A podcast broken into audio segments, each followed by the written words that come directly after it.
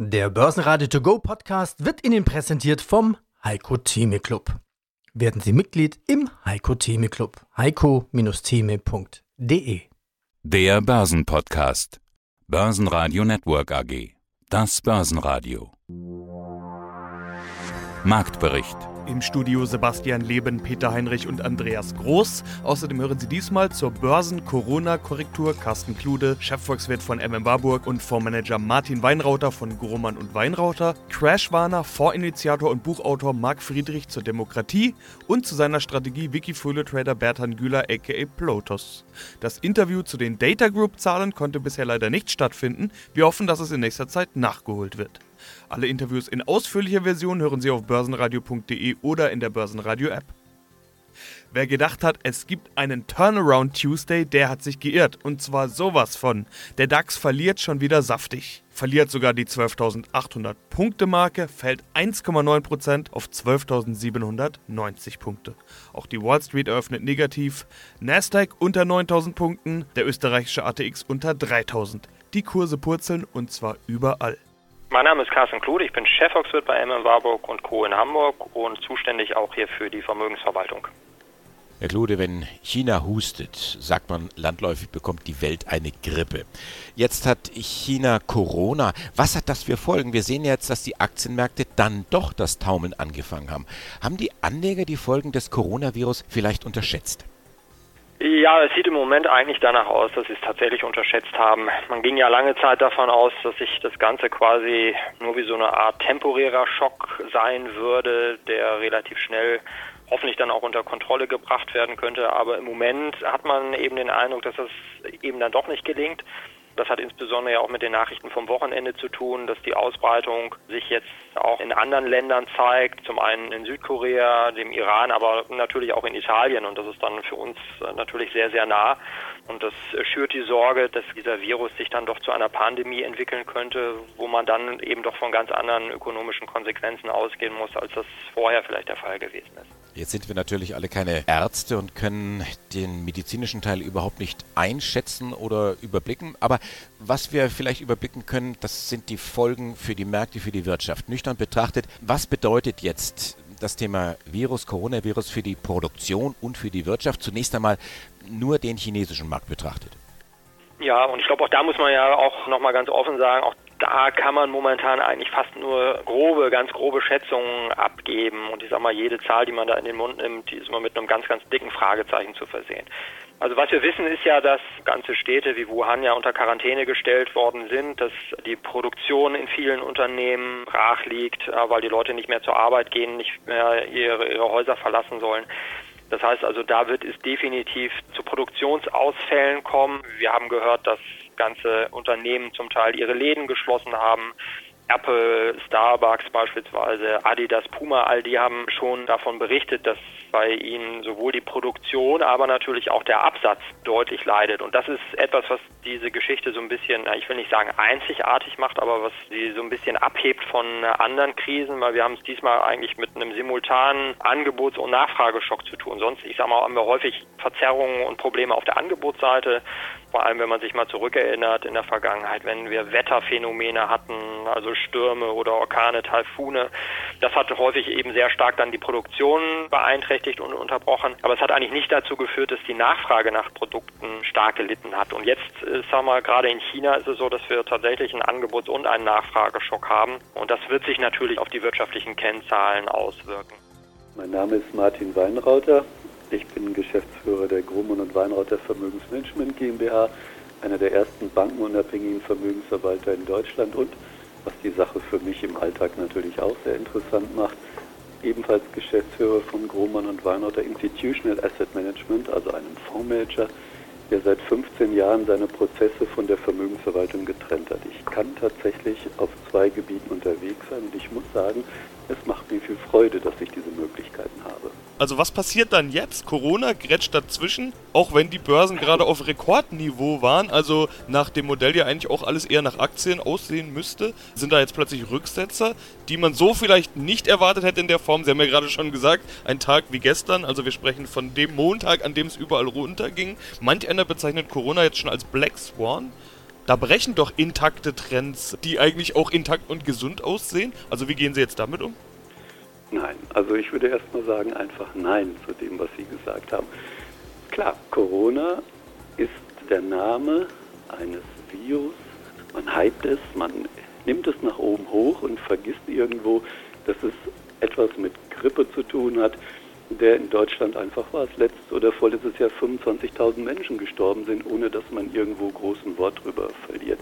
Schaut man sich auf der Welt an, sterben jedes Jahr zwischen 300.000 und 500.000 Menschen an Viruserkrankungen aus dieser Ecke. Und dann von dieser Sachlage aus muss ich sagen, was macht ihr mit diesem Virus, dem ihr da einen Namen gegeben habt?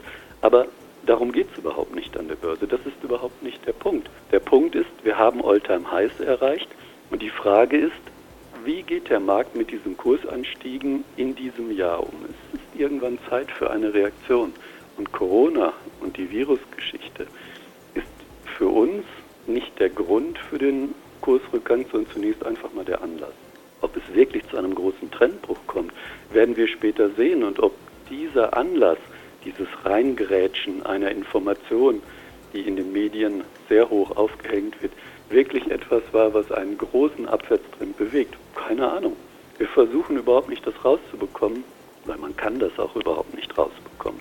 Aber wir gehen natürlich auf Alert und wenn die Kurse fallen, das ist unser Punkt, wenn die Kurse fallen, warum auch immer, gehen wir auf die Verkaufsseite und sagen, was fällt, kann weiterfallen und wir wollen niemals in die Situation kommen in einem Markt, der weiter und weiter fällt, ob wir das nun glauben oder nicht oder vorhergesehen haben oder auch nicht spielt überhaupt keine Rolle. In solch einem Markt wollen wir das Risiko reduzieren und das macht der Fonds. Einen Unterschied zum Montag gibt es im DAX dann aber doch. Es gibt nämlich Aktien mit Kurs Plus. Infineon Gewinner des Tages mit einem Prozent Plus und auch Adidas kann sich zwischenzeitlich etwas erholen. Die Liste der Verlierer ist deutlich länger. Ganz unten MTU mit fast 4% Minus, Conti mit 3,7 und RWE mit 3,3% Minus. Hallo, mein Name ist Bertrand Güler. Bei Wikifolio bin ich aktiv unter dem Tradernamen Flut. Ähm, ich habe Wirtschaftsmathematik studiert, bin über mein Studium auch an die Börse gekommen, weil ich von Zufallsprozessen fasziniert war. Hab seit dem Anfang eigentlich bin ich bei Wikifolio schon aktiv mit zahlreichen Wikifolios.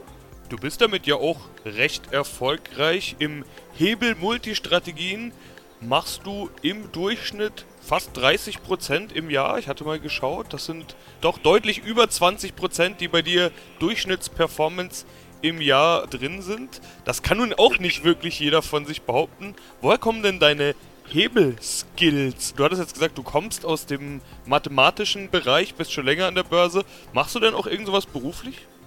Ja, ich habe mein Hobby 2016 letzten Endes zum Beruf gemacht und arbeite da bei einer Schweizer Versicherung auch im Bereich Portfolio Management. Aber ich muss sagen, die Strategien, die ich entwickelt habe, die sind zurückzuführen auf meine jahrelange Leidenschaft eigentlich für das Thema. Ich habe im Risikomanagement mal begonnen vor zehn Jahren, habe gemerkt, dass klassische Risikomodelle nicht wirklich Weisheit letzter Schluss sind und habe dann angefangen, eigene Tools zu programmieren, mit denen ich eingehend die Märkte analysiert habe, zurück bis 1928 und habe da dann verschiedene Muster erkannt, um eben einen Crash identifizieren zu können oder auch kurzfristige Trends an den Märkten zu erkennen, um da Positionen dann auch aufbauen zu können. Also ausschlaggebend ist wirklich dieses exzessive Testen mit, mit systematischen, mit selbstprogrammierten Tools, völlig emotionslos und dann völlig einer Strategie folgen. Ich gucke dann auch nicht auf einzelne Trades, was ich mir anschaue, ist, ob die Strategie, die ich dann in der Praxis umsetze, ob sie diesem Muster folgt, welchen ich der Historie auch erkannt habe. Und das ist dann für mich der Schlüssel zu sagen, dass die Strategie erfolgreich ist und dass ich sie zukünftig auch anwenden würde. Und so ist es dann auch möglich, dass man so große Renditen erzielen kann. Natürlich nicht ohne Risiko. Mein Name ist Marc Friedrich. Ich bin Honorarberater, Initiator von Deutschlands ersten Sachwertfonds und Buchautor. Das war ein schönes Wort, da will ich einhaken. Sie sagen, es ist nicht aufzuhalten. Ich hätte Sie jetzt gerade aufgefordert, steigen Sie doch rein in die Politik und ändern was. Seien Sie besser ja. als die jetzige Politikerkaste. Mhm. Ja, also genau, also ich sehe ja im bestehenden System keine Lösung. Ich sehe auch nicht, dass eine Partei die Lösung ist. Für mich ist ja das System äh, in sich zum Scheitern verurteilt. Ich habe es ja geschrieben, dass es im bestehenden System keine Lösung gibt, dass der Crash die Lösung ist und dass der größte Crash aller Zeiten kommen kann. Und da können Sie jetzt auch mit der Politik nichts mehr ändern, weil um diesem System sozusagen an die Macht zu kommen, brauchen Sie entweder unendlich viel Geld wie Herr Macron, eine Bewegung, die finanziert wird, oder Sie müssen halt die Karriereleiter innerhalb dieser Parteienlandschaft hochsteigen und nee, sorry, das tue ich mir nicht an. Also dazu bin ich zu freigeistig, zu querdenkerisch und kein, kein äh, Kriecher. Okay, aber äh, Sie gehen zur Wahl, oder? Nee, mache ich nicht mehr. Aha, okay. Weil dann kann ich mir die nächste Frage sparen. Welche Partei wählen Sie? Da hätte ich jetzt. Gibt keine. Ich okay. will mich von keiner Partei vertreten. Ich glaube nicht, dass irgendeine Partei die Lösung ist. Gucken Sie sich 2008 an. Und schauen Sie die letzten Jahre an. Wir erleben hier einen absoluten Stillstand. Wir, die, unsere Politiker, unsere Elite hat den Wohlstand dieses Landes massiv verspielt und in, ja, in die Waagschale geworfen. Wir sind überall ins Hintertreffen geraten und wir werden diesen Wohlstand, den wir jetzt haben, nicht halten können. 2008 war das noch das beste Beispiel, dass die Inkompetenz des Peter-Prinzip, die Negativauslese in der Politik ähm, vorhanden ist, weil die Politiker, die wir gewählt haben, haben die Krise 2008 nicht gelöst. Sie haben sie lediglich mit historischen Maßnahmen in die Zukunft verschoben. Und wer jetzt glaubt, dass die kommende Krise noch größer sein wird wie 2008, dass unsere jetzigen Politiker, die 2018 versagt haben, lösen wird, der ist einfach nur naiv, muss ich ganz ehrlich sagen. Wir sehen ja die Inkompetenz in der Politik auf breiter Front. Jetzt würde ich nachhaken. Wir sprechen immer von Krise, Krise. Definieren Sie doch mal die Krise. Wann? Wie groß? Brauche ich Schusswaffen zu Hause? Also das klingt ja sehr dramatisch, wenn Sie sagen, die Demokratie verschwindet, es kommt eine Diktatur. Ich sage, es kann. Ich sage, es droht. Ich sage jetzt nicht, das wird, sondern es droht eine Diktatur. Aber warum, warum gehen Sie dann nicht mehr wählen? Schauen. Wirtschaftshistorisch war es doch immer so, wenn eine Krise kommt, zum Beispiel wie in den 20er Jahren, was hatten wir nach? Wir hatten auf der einen Seite Kommunismus, auf der anderen Seite hatten wir Faschismus. Also das zeigt ja die Geschichtsbücher, das habe ja ich nicht erfunden, sondern das zeigt die Geschichte immer wieder im Laufe der Zeit, dass in extrem wirtschaftlichen Situationen die Menschen einfach zu einfachen Lösungen neigen und dann kommen halt Populisten, die es halt irgendwie einem einfach machen nach dem Motto, hier, ähm, ich befreie euch aus dieser wirtschaftlichen Krise, wir machen jetzt hier ein, ein Programm und ihr baut Autobahnen oder was auch immer. Ne? Ja, aber es und ist dann nicht unlogisch, dass sie dann nicht wählen gehen? Müssten sie dann erst Nein, jetzt recht wählen ich, gehen? Nein, ich meine, mit meiner enthaltenen Stimme gebe ich ja auch Ausdruck, dass ich zur Gruppe der Nichtwähler gehört, die ja die größte Gruppe in Deutschland ist. Ja, aber damit fördern sagen, Sie doch die Ränder. Das ist doch genau das Problem der letzten Wahlen gewesen. Börsenradio Network AG Marktbericht Der Börsenradio To Go Podcast wurde Ihnen präsentiert vom Heiko Theme Club. Werden Sie Mitglied im Heiko Theme Club. heiko-theme.de